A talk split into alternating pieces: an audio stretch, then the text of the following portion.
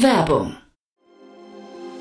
Sei dabei beim HTGF Family Day am 11. und 12. Juni in der Station Berlin. Für zwei Tage voller Inspiration und Business. Tauche ein in ein einzigartiges Netzwerkerlebnis mit bis zu 1500 Teilnehmenden. Erkunde das innovative Seed- und Later-Stage-Portfolio des Hightech Gründerfonds. Lass dich vom vielseitigen Programm inspirieren und knüpfe wertvolle Kontakte. Sichere dir jetzt dein Ticket. Mehr Informationen findest du unter www.family-day-htgf f.de.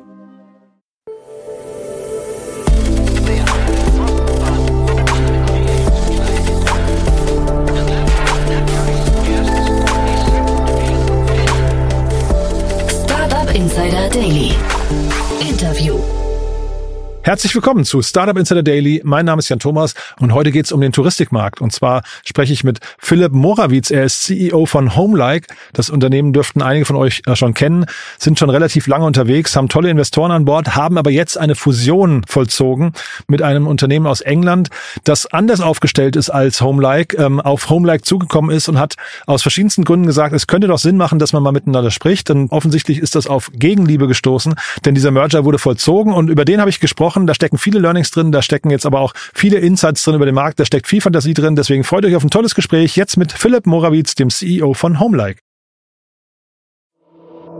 Startup Insider Daily. Interview.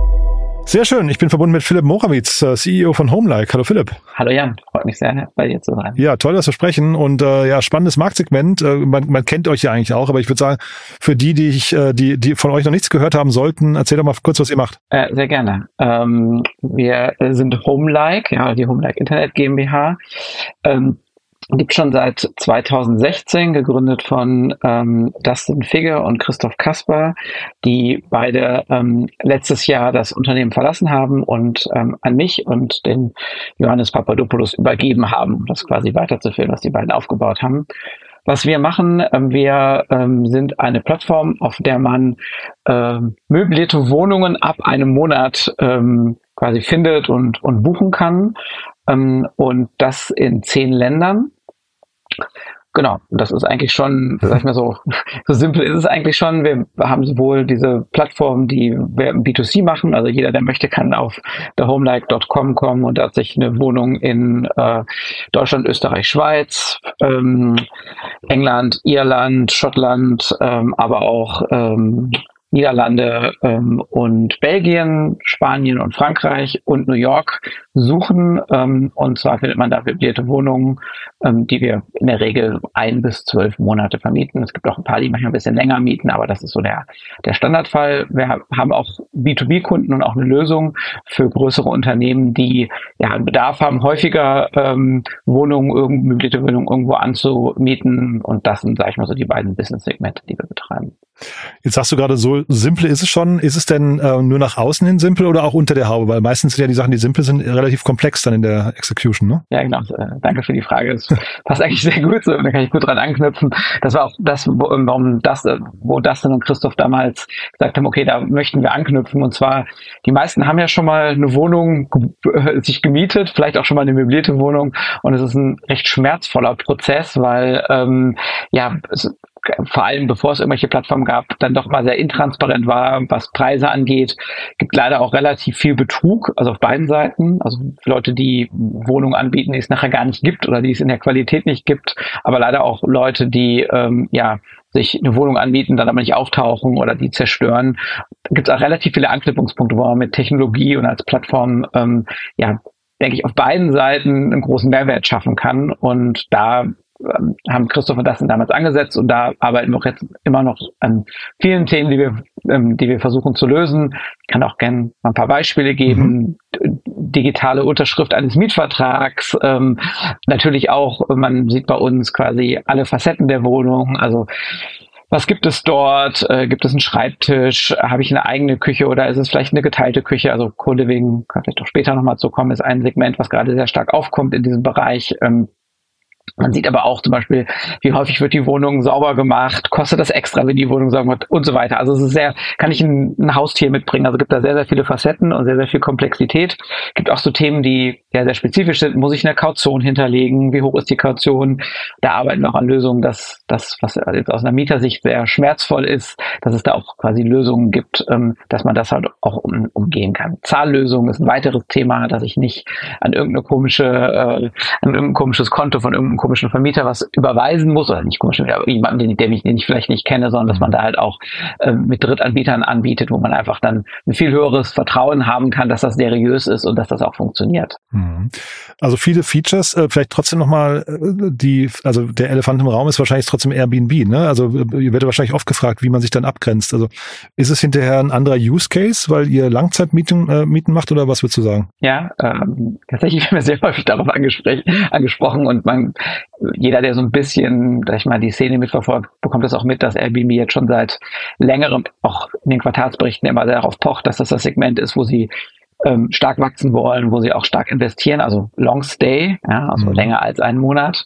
Ähm, und genau, wo, wo, differenzieren wir uns? Ich denke, das eine ist tatsächlich, was ich eben angesprochen habe, dass wir sehr großen Wert darauf legen, dass die Wohnungen, die, die bei uns auf der Plattform sind, alle ähm, auch äh, gewettet sind. Ja, also wir gucken uns da, ähm, also jeder, der bei uns eine Wohnung einstellen möchte, muss uns quasi auch beweisen, dass er diese Wohnung besitzt, ja, mit Personalausweis, aber auch den, den entsprechenden ähm, Urkunden, ähm, dass, dass diese Wohnung eingetragen ist und auch im Besitz desjenigen ist, so dass wir auch da sicherstellen können, dass es überhaupt gar keinen Betrug gibt, dass es nicht bei uns irgendjemand eine Wohnung einstellt, die es gar nicht gibt. Das ist ein Problem, mit dem Airbnb schon sehr stark zu kämpfen hat, ja, und wahrscheinlich auch aufgrund der Größe des Wachstums sehr schwierig ist, für die das sicherzustellen. Mhm.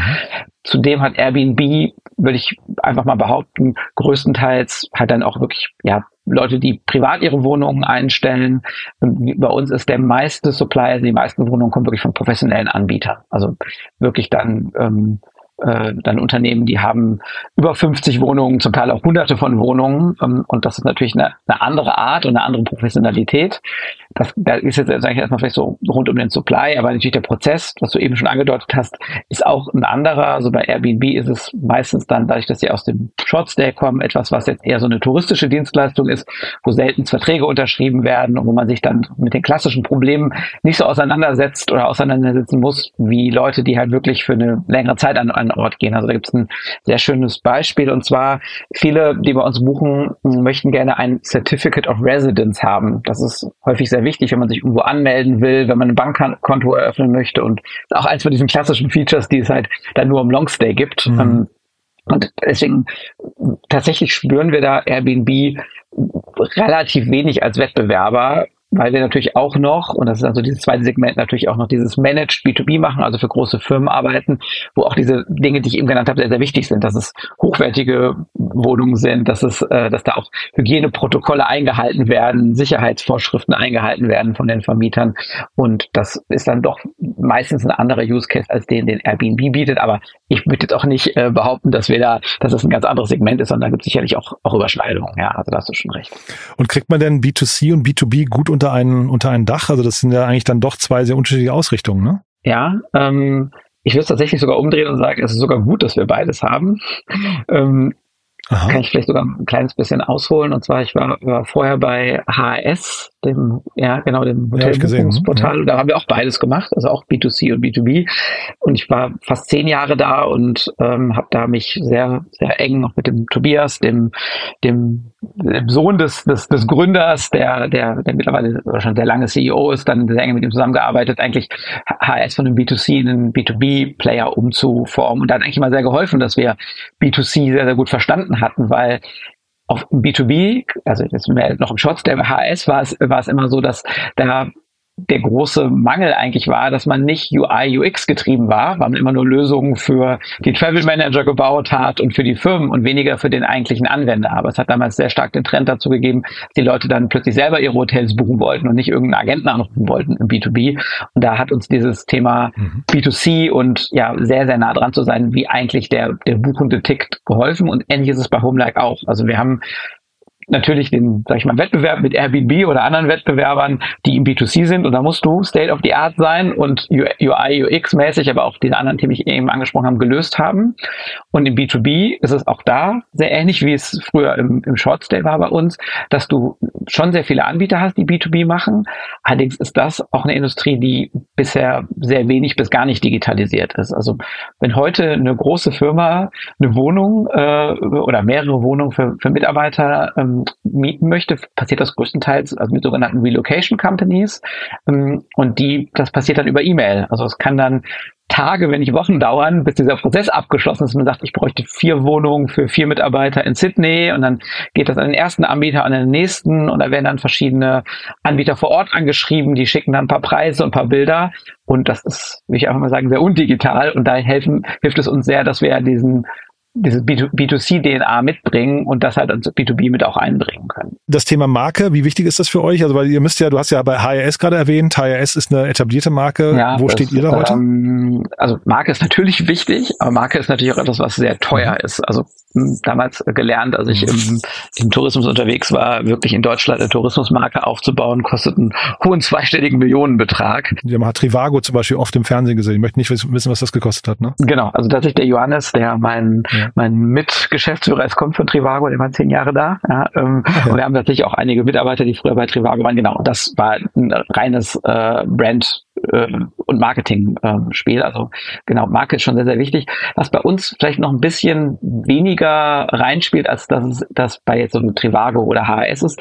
Die Leute, die bei uns buchen, tun das jetzt nicht so häufig wie bei Trivago oder HRS, weil wenn ich ein Hotel brauche ich, weiß ich nicht, kommt darauf an, wie häufig ich im Jahr reise, aber drei bis zehn Mal im Jahr, sage ich einfach mal. Und bei uns buchen die Leute eins, zwei Mal. Also natürlich freuen wir uns, wenn sie das häufiger tun oder wenn sie auch dann länger bleiben und verlängern. Aber bei uns ist es eher so, dass wir im Online-Marketing, Performance-Marketing schon sehr darauf achten und auch danach steuern, dass das Marketing schon profitabel mit der ersten Buchung ist, weil halt Marke dann natürlich, also es gibt Vertrauen wir machen sehr, sehr viele Themen, die auf das Thema Vertrauen einzahlen, wie Trustpilot, Google-Bewertung und sonstiges. Aber Marke ist da in dem Sinne etwas weniger wichtig oder auch etwas weniger, ja, lohnt sich etwas weniger darauf einzuzahlen, weil du halt nicht diese, diese hohe Wiederaufkaufrate hast wo wir gerade über, dein, über deine Vita gesprochen haben, ne? Ähm, ich finde es ja schon immer interessant, wenn Gründer aus dem Unternehmen rausgehen und dann äh, sucht man einen Nachfolger. Nach welchen Kriterien hat man dich gesucht oder was waren so die Punkte? Ich habe gesehen, M&A war so ein Thema, das ist dann gleich auch die Brücke zum heutigen Gespräch noch. Äh, aber was waren so die, die wichtigsten Kriterien deiner Vita? Ja, das ist eine gute Frage. Ich kenne den, kannte den Dustin, den Christoph schon sehr lange. Ich glaube tatsächlich, das Allerwichtigste ist wirklich da auch, dass es von der Kultur passt, ja, mhm. und von der Persönlichkeit. Ähm, was bei mir jetzt wichtig war, war, dass ich das Thema B2B halt mitbringen konnte von HRS und halt auch Strategie und damit auch M&A. Ja, ähm, und ähm, ich glaube, das sind die Dinge, auf die wir am, am meisten geachtet haben und wo mich dann auch dann in dem Fall eher der Dustin äh, sehr schnell auch auf die Reise mitgenommen hat. Also ich, war, ich habe noch mit dem Dustin dann glaube, acht Monate zusammengearbeitet mit dem Christoph, der ist sogar noch ein paar Monate länger geblieben und hat dann geholfen, den Übergang zu Johannes und mir zu managen über ein Jahr, genau. Mhm. Und ich frage halt, sag mal, mit dem äh, Hintergedanken, ist M&A ein wichtiges Thema gewesen? War das schon klar, dass sie in diese Richtung geht? Ja, also sagen wir so, es ist natürlich in einem, in einem Umfeld, wo wir sind ja Venture Capital finanziert, wo wir natürlich auch jetzt eine, eine stärkere Veränderung äh, im Markt hatten. Das ist, geht ja nicht nur uns, es geht ja eigentlich quer durch alle Industrien, so dass es natürlich ein immer wichtigeres Thema geworden ist. Ich glaube, bevor es so diese, diese Veränderung gab, wo sag ich mal jetzt so zwei Jahre zurück, eigentlich jeder nur auf High Growth ging, ja, mhm. und jetzt geht's ja eher Richtung Moderate, Moderate Growth, aber Profitabilität ähm, bekommt natürlich M&A nochmal ein stärkeres Gewicht, weil du natürlich nochmal stärker darauf achtest, okay, wo gibt es vielleicht einen strategischen Partner, der mir auch helfen kann bei dem ganzen Thema. Ähm, und von daher, nee, also M&A war schon eigentlich ab dem ersten Tag, wo ich bei Homelag war, ein wichtiges Thema, aber auch da ist ja die eine Frage, was gibt es für Möglichkeiten, die andere, was hält man auch für sinnvoll? Und bei uns gibt es tatsächlich relativ viele Schnittstellen. Also es gibt einmal die Schnittstelle Richtung dem, was wir eben schon angesprochen hatten, also Short-Stay-Anbieter wie ein HS, Booking, Airbnb, also gibt es sehr, sehr, sehr viele, die vielleicht Richtung Long-Stay gehen wollen und die dann auch merken, auch das, was wir vorhin besprochen haben, es ist dann doch nicht so einfach von Short Stay auf Long Stay zu gehen, weil es sehr viele Besonderheiten gibt. Dann gibt es viele, die eher aus diesem Real Estate Bereich kommen, die aber vielleicht noch nicht so digital unterwegs sind und sagen, ah, das ist ein schönes digitales Plattformmodell, in das ich gehen möchte.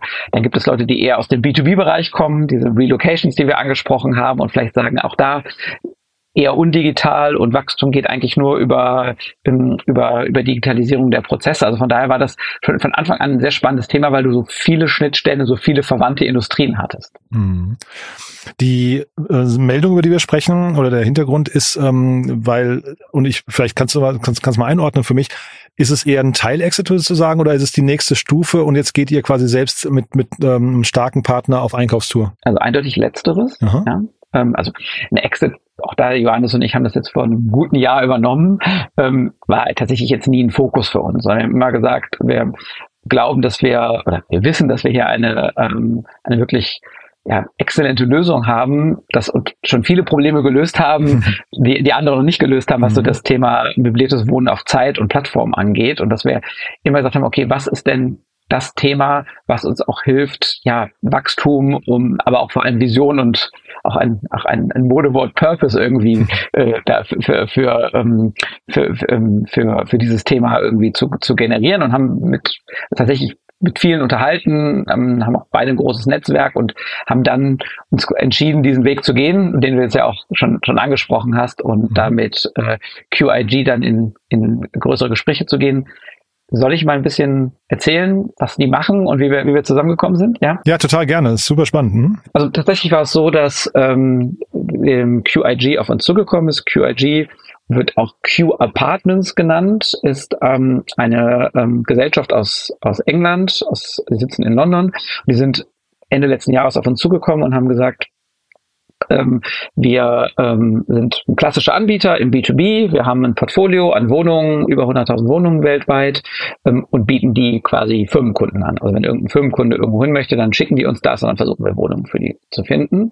Was mich damals schon total beeindruckt hat und was von vornherein eigentlich, ja, und ich habe es ja eben schon im M&A-Prozess auch im Übergangsprozess sehr, sehr wichtig war, dass es da einen großen Fit auf der persönlichen Ebene gab. Also die beiden, die äh, das Management von QIG bilden, Thiago und Column heißen die beiden, ähm, haben von vornherein, ja, finde ich, auf einer Wellenlänge und auch vor allem auf irgendwie auch auf Augenhöhe mit uns diskutiert. Und mhm. sie sind auch zu uns gekommen und haben gesagt, wir kennen die Industrie gut, wir wissen genau, wie das Geschäft funktioniert, aber wir wissen auch, die Zukunft liegt darin, zu digitalisieren.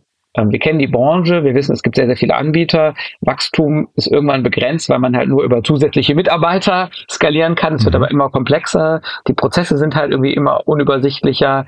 Es ist am Ende auch ein Thema, wo man schwer größere Profitabilität erzeugen kann, wenn man halt irgendwie immer diese, diese, sag ich mal, sehr, ja, diese sehr untechnische und un, unskalierbare Prozesse hat und haben halt schon gesagt, das wird jetzt noch ein paar Jahre dauern, aber wir haben die klare Vision, wir brauchen eigentlich eine Technologie. Ja, wir brauchen eine Technologie und wir gucken uns schon länger im Markt um. Wir haben uns verschiedene Sachen angeguckt ähm, und unter anderem seit sind wir auch häufiger auf euch gestoßen, haben auch Leute, mehrere Leute Homelight genannt und deswegen wollen wir einfach mal sprechen. Und dann ähm, gesagt, okay, das finden wir erstmal sehr weitsichtig, dass da sich auch ein, ein, Spieler kommt, der nicht digital ist und sagt, irgendwie, wir, wir wollen diesen Weg gehen. Und dass die auf euch, zu, auf euch zukommen, ist auch cool, ne? Ja, genau. Ja. Und also natürlich auch, dass unser Name genannt wurde davon. Ich weiß auch mittlerweile, ähm, wer, wer da quasi unseren Namen genannt hat, war natürlich auch irgendwie ein schöner, ja, auch irgendwie schön für uns, dass die da schon, ja, auch auch als Qualitätssiegel vielleicht schon ähm, schon schon ein gutes Gefühl hatten, auf uns mhm. zuzugehen. Mhm. Ähm, und ich fand es halt einfach ja etwas, was ich, das hatte ich im Shortstay vorher so nicht erlebt von den etablierten Playern, wirklich jetzt auch jemand, mal jemanden sehe, der sagt, hey, wir sind nicht digital, wir wissen aber, da liegt die Zukunft und wir haben da eine ganz klare Vision und wir glauben daran. Ähm, und wir wissen auch, wir könnten jetzt selber versuchen, eine Plattform zu bauen, aber es ist schwierig, als eine Firma, die relativ wenig Technologie-DNA hat, das selber aufzubauen und deswegen wollten wir einfach mal gucken, wen es so gibt, ja, und was es so für Möglichkeiten gibt. Und dann haben wir natürlich auch und das war vielleicht sogar auch das Herzstück des M&A-Prozesses, eine Produktdemo gemacht, haben erklärt, wie wir, wie wir unsere, wie wir unser, äh, unsere Plattform aufgebaut haben, was alles dahinter steht, dass wir sehr datengetrieben sind. Ähm, auch dieses Thema B2C war da sehr wichtig. Ja, auch gesagt, wir wollen auf jeden Fall, dass ihr weiter B2C macht. Ähm, wir erkennen auch diesen Mehrwert, den ich versucht habe vorhin schon mal zu skizzieren für den B2B-Bereich, ähm, was man da alles quasi auch lernen und mitnehmen kann für den B2B-Bereich und hatten da einfach und dadurch, dass wir aber auch schon B2B selber bei Homeland vorher gemacht haben, natürlich auch schon ein gutes Verständnis dafür, was eigentlich die, ähm, ja, die Herausforderungen sind oder auch die Bedürfnisse im, im B2B-Bereich. Und genau, so hat sich das Ganze angebahnt und vielleicht noch, bevor wir gleich vielleicht ein bisschen auf den Prozess eingehen, ähm, es war für uns eigentlich eine ideale Kombination, weil wir, wie gesagt, schon ein gewisses Wissen um die Prozesse, die Komplexität, aber auch natürlich was, wie, wie, wie diese Welt tickt, wie auch diese Relocation Companies ticken, wie, wie Corporates ticken, wir schon mitbringen konnten. Ja, und auch schon ein, ein, ein tiefes Portfolio in, in unseren zehn Ländern, die ich eben genannt hatte. Aber, und das war jetzt das, warum wir auch gesagt haben, Merger macht da Sinn, ähm, äh, ähm, QIG hat halt dieses globale Portfolio an Wohnungen mitgebracht, was wir nicht hatten und was uns auch immer wieder gehindert hat, für größere Firmen zu arbeiten. Wir haben eher so für, für Mittel- und Klein, also so KMUs gearbeitet, ja, aber es war immer, wenn wir mit einem Großen gesprochen haben, gesagt haben, ja, ihr könnt uns ja keine globale Lösung bieten. Und das war plötzlich möglich über diese Kombination mit, mit QIG und deren global, globalen Portfolio. Plus natürlich, ja, das Netzwerk, ne, zu den Entscheidern, zu den Relocation Companies, zu den Mobility Managern, Travel Managern in den großen Firmen Firmen, was wir nicht hatten und was, was QIG mitgebracht hat. Und von daher war das von vornherein eigentlich ein, sage ich mal, sehr, sehr gutes Übereinanderpassen mhm. der Themen, dass man sagt, wir können hier wirklich auch als Vision etwas bauen, was so noch nicht da ist. Und zwar einen, technologisierten Anbieter in diesem B2B-Bereich. Und daran haben wir uns dann eigentlich auch den ganzen Prozess lang gehangelt und haben eigentlich auch versucht, diese Vision dann immer weiter zu detaillieren. War das schwierig intern? Ihr habt ja einige Investoren an Bord. War das schwierig, das intern im Investorenkreis zu platzieren und, und äh, dafür Konsens zu sorgen? Mhm, das ist eine gute Frage. Ähm, also ich würde sagen nein, weil natürlich Homelike jetzt auch schon ähm, nicht ganz, äh, eigentlich kein Startup mehr ist, sondern eigentlich ein äh, Begriff ist, ein Grown-up zu werden. Mhm. Und ähm, da sicherlich auch wir schon intern viel diskutiert haben, was ist der nächste Schritt und dass dann strategischer Partner Sinn macht, ähm, hat eigentlich finde ich, von vornherein einen großen Konsens gehabt. Natürlich ist so ein Deal immer sehr komplex und hat sehr viele Facetten und da gibt es sicherlich viele Diskussionen und man hat nicht immer zu jedem Thema gleich eine Einigung, aber so die generelle strategische Marschroute ist da eigentlich nie, nie zu größeren Diskussionen als zu irgendeinem Dissens geführt. Mhm. Also Investoren, ich habe sie gerade offen, Cherry Ventures bei euch, Coparian dabei, Spark Capital, glaube ich, in der letzten Runde eingestiegen, Lürsen, Lürsen, ich weiß gar nicht, wie sie ausgesprochen werden. Genau, Lürsen ist ein Family Office aus Bremen, genau, die bauen Yachten, genau. Ah ja, und dann Jan Mitschaiker, Thomas Bachem kennt man auch gut. Ähm, also nur, dass ich vielleicht an die Gespräche erinnere und vielleicht nochmal weiß, wer da, wo es geknirscht hat oder nicht.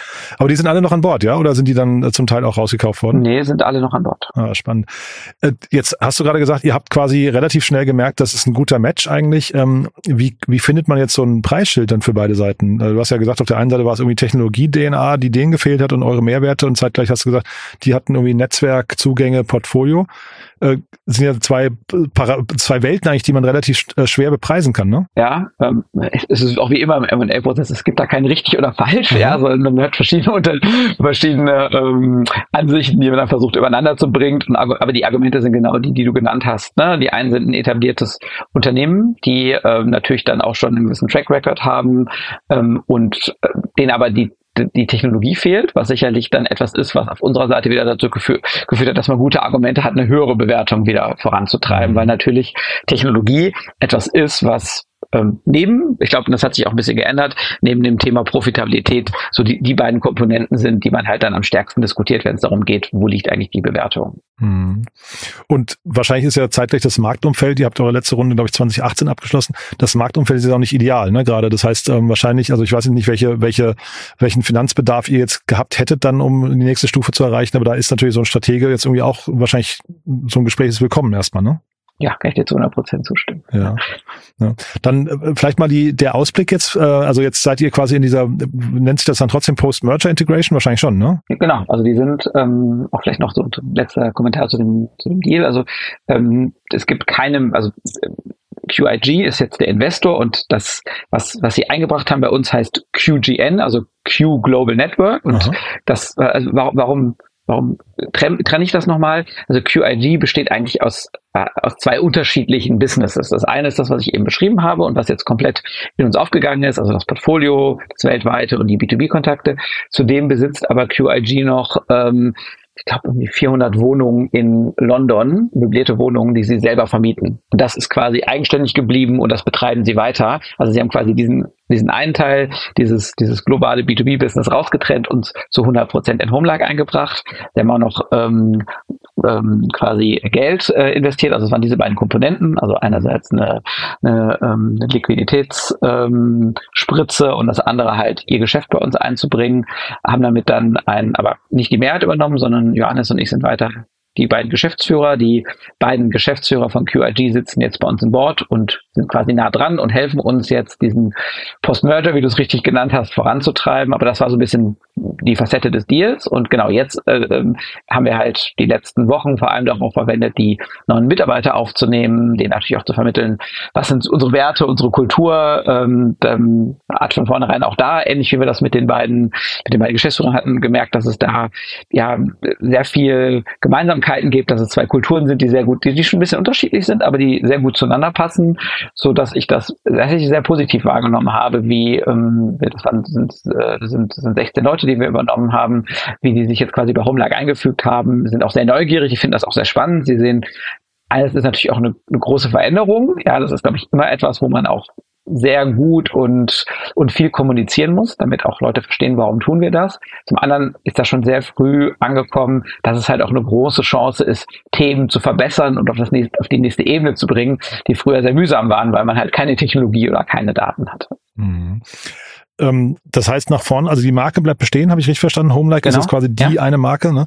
Wenn das Ganze jetzt richtig läuft, so in zwei, drei Jahren, was würdest du sagen, was, was könnt ihr bis dahin erreichen oder wie sieht dann Homelike zu dem Zeitpunkt aus? Ähm, ja, also ja, ist tatsächlich, das kommen wir wieder zum Thema Vision oder Purpose. Also unser großes Ziel ist es jetzt, zum einen uns weiter im B2C zu etablieren und im B2C zu wachsen und da auch in neue, in neue Märkte zu gehen, aber moderat, sage ich mal. Ja, also da, wo es jetzt auch das Portfolio von QGN uns erlaubt.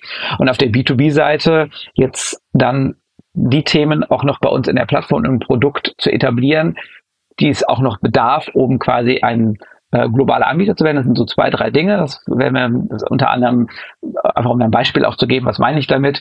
Ähm, ein, eine Sache, die ganz, ganz wichtig ist, dass ähm, für große Firmen man auch äh, tatsächlich die Wohnungen vorfinanziert. Ja, mhm. und ähm, das ist etwas, das können wir heute mit unserer Plattform nicht. Und das ist jetzt ein Thema, wo wir jetzt auch eine, eine Payment-Lösung einbauen, damit diese, diese Möglichkeit gegeben ist.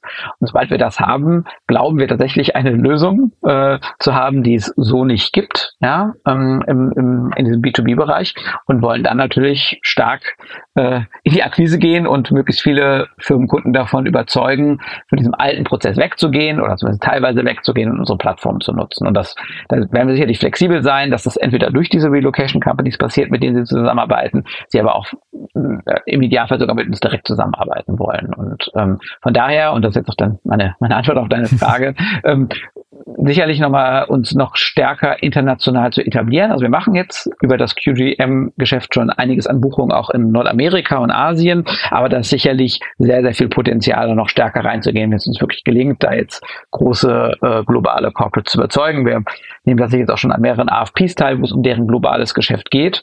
Und da sehe ich uns in zwei, drei Jahren, dass wir, das, dass wir da mehrere von den, von den großen Corporates überzeugt haben, mit uns zusammenzuarbeiten und es uns das dann auch hilft, quasi in, in noch stärker zu, zu internationalisieren, sowohl im Supply-Bereich, also mehr Wohnungen aufzubauen, vielleicht auch dort mehr Leute vor Ort zu haben, aber natürlich auch im B2B-Bereich uns dann vielleicht auch irgendwann es gelingt, asiatische Firmen, nordamerikanische Firmen zu überzeugen, mit, mit Homeland zusammenzuarbeiten. Das ist auch wieder sehr ähnlich zu dem, was ich bei HAS erlebt habe. Also sind wir natürlich auch aus Deutschland, aus Europa gekommen und am Ende ist es uns gelungen, ein Amazon, ein Google, äh, ein Alibaba damals bei HS zu überzeugen, HS als, als die Plattform ähm, zu benutzen im B2B-Bereich. Also sehr spannend, muss ich sagen. Ähm, du vielleicht ganz zum Schluss nochmal, gibt es denn in diesem ganzen ähm, Merger-Prozess in der, in der Anbahnung und der Umsetzung äh, oder jetzt vielleicht auch Post-Merger, gibt es da Learnings, die du noch teilen kannst, wo du sagst, boah, das, das hätte ich eigentlich jetzt rückblickend gerne anders gemacht oder das wären Dinge, da würde ich anderen empfehlen, diesen Fehler oder keine Ahnung, die Entscheidung oder so, so nicht zu treffen? Ja, gute Frage ganz kurz überlegen. Ähm, also ich glaube, so eine Sache, die, die, die, die finde ich schon sehr wichtig ist, dass man sehr, sehr transparent ist, was auch den Prozess angeht. Das ist natürlich auch ein bisschen die Frage, ähm, was hat man sich so, ne, das hast du eben auch angesprochen, es gibt Finanzierungsbedarfe, es gibt vielleicht auch andere ähm, Optionen, die man gehen kann, dass man sehr, sehr klar und transparent ist, wie sieht der Prozess aus wie sieht die Meilensteine aus und dass man schon auch alle darauf immer wieder auch, ist nicht immer ganz einfach, aber immer wieder versucht, alle darauf einzuschwören, das ist der nächste Meilenstein und das wollen wir bis dann erreichen. Weil mhm. wenn man dann einmal aus diesem, sage ich mal, Prozess rausgerät, dann kann es dann schon auch also sehr stressig werden. Das ist es meistens im M&A-Prozess, aber halt auch ja zu, zu unangenehmen Themen und Dingen kommen, die man vielleicht auch vermeiden möchte. Also da der Prozess und die Transparenz um den Prozess, aber auch da immer wieder alle darauf einzuschwören und zu gucken, was ist eigentlich nötig, damit wir in die nächste Phase, in die nächste Stufe, zum nächsten Meilenstein zu kommen, ist essentiell und etwas, äh, das würde ich wahrscheinlich noch stärker machen beim nächsten Mal, als ich dieses Mal gemacht habe. Klasse. Philipp, also tolle Reise, bin gespannt, wie es weitergeht. Ich würde sagen, wir bleiben in Kontakt. Haben wir für den Moment was Wichtiges vergessen? Hm, nee, also vielen Dank für deine Fragen. Ähm, hat mir sehr viel Spaß gemacht. Ich hatte das Gefühl, auch. dass du uns sehr gut von außen schon verstanden hattest mhm. und dich da sehr, sehr gut quasi eingelesen hattest und äh, gerne jederzeit wieder. Perfekt. Ganz lieben Dank. Viel Erfolg. Danke dir. Bis ja, dann. Mach's gut. Ciao. Bis dann. Tschüss. Startup Insider Daily, der tägliche Nachrichtenpodcast der deutschen Startup-Szene. Ja, das war Philipp Morawitz, CEO von Homelike. Tolles Gespräch, muss ich sagen, oder? Mal wieder was ganz anderes, habe ich so noch nicht gehört. War ein spannendes Gespräch, finde ich, mit vielen Learnings und auch viel Fantasie. Ich bin sehr gespannt, wie es weitergeht. Auf jeden Fall eine Story, die aus meiner Sicht total viel Sinn macht und wo die Synergien wahrscheinlich überwiegen. Bin also sehr gespannt, wie es weitergeht bei Homelike. Ich habe mich mit Philipp schon mal verabredet. Wenn es da weitere News gibt, machen wir auf jeden Fall ein Follow-up. Wenn es euch gefallen hat, gerne weiterempfehlen. Ihr wisst ja, wir freuen uns immer über neue Hörerinnen und Hörer, die uns noch nicht kennen. Dafür schon mal vielen Dank an euch. Und äh, zu guter Letzt noch mal ganz kurz der Hinweis auf unsere Plattform. Ihr wisst ja, wir versuchen Deutschlands größtes Verzeichnis der Startup-Szene aufzubauen. Das findet ihr auf www.startupinsider.de. Ist natürlich noch im Aufbau, aber schaut euch mal an. Ihr findet da auf jeden Fall derzeit schon jede Menge Startups mit ihren Profilen, mit den Gründern, viele Nachrichten, die ganzen äh, Investoren dazu, äh, Podcasts und so weiter und so fort. Also eine tolle Plattform, glaube ich, die wir da aufbauen. Wenn euch dazu was einfällt, wenn ihr Ideen habt, was da vielleicht an Features noch fehlt, sagt uns gerne Bescheid. Freuen wir uns auf jeden Fall über jedes Feedback. Und ja, ansonsten wünsche ich euch einen tollen Tag. Danke fürs Zuhören und wir hören uns nachher wieder oder ansonsten morgen. Bis dahin alles Gute. Ciao, ciao.